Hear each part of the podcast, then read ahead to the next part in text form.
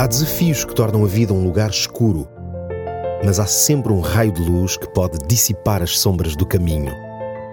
Descubra-o aqui. Luz na escuridão com Nuno Silva.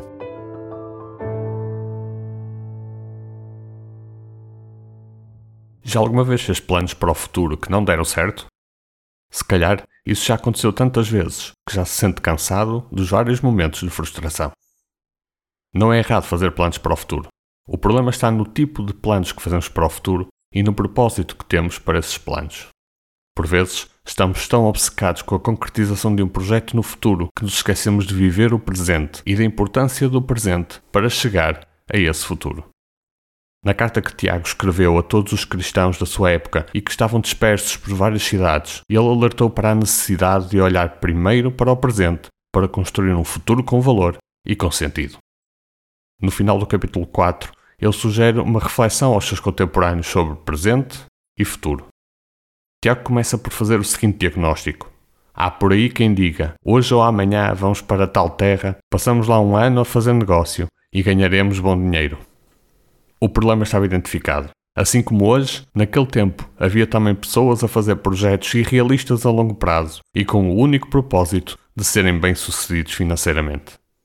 Eram projetos que davam tudo como garantido e sem necessidade de refletir sobre as diversas variáveis de cada dia e das quais dependia a concretização desses projetos.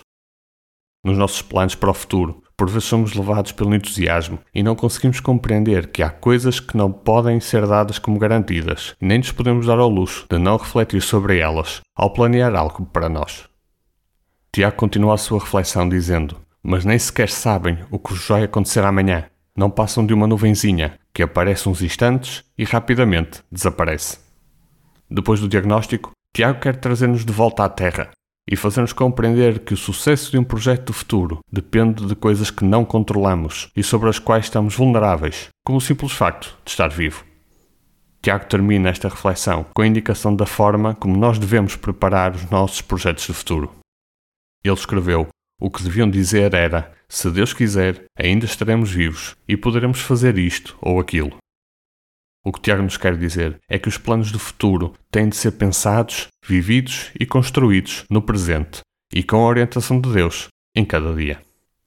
Não vale a pena planear a concretização de algo de uma determinada maneira como se isso fosse uma certeza absoluta, mas como algo que temos intenção de atingir com a direção de Deus e deixando sempre em aberto a possibilidade das coisas se concretizarem de uma forma diferente daquela que planeamos. A determinada altura da minha vida surgiu a necessidade de resolver um problema pessoal. Ao refletir sobre o assunto, preparei-me de forma a poder ter várias soluções para tentar resolver aquele problema. Cada solução tinha o seu benefício calculado, e umas eram mais fáceis, mas com menor benefício, e outras mais difíceis e com maior benefício. Na minha cabeça, aquelas eram as únicas soluções possíveis. Quando avancei no sentido de tentar resolver o problema, surgiu uma solução completamente inesperada e que eu não tinha previsto. Esta solução não só era de fácil concretização, como trazia maior benefício do que todas as outras. O meu desafio para si hoje é que peça a Deus que o ajude a traçar os planos para o futuro e que o ajude a compreender que é com cada passo que dá hoje que vai poder atingir o objetivo que pretende alcançar e que Deus já preparou para si. Até ao próximo programa. Há desafios que tornam a vida um lugar escuro, mas há sempre um raio de luz que pode dissipar as sombras do caminho. Descubra-o aqui. Luz na escuridão com Nuno Silva.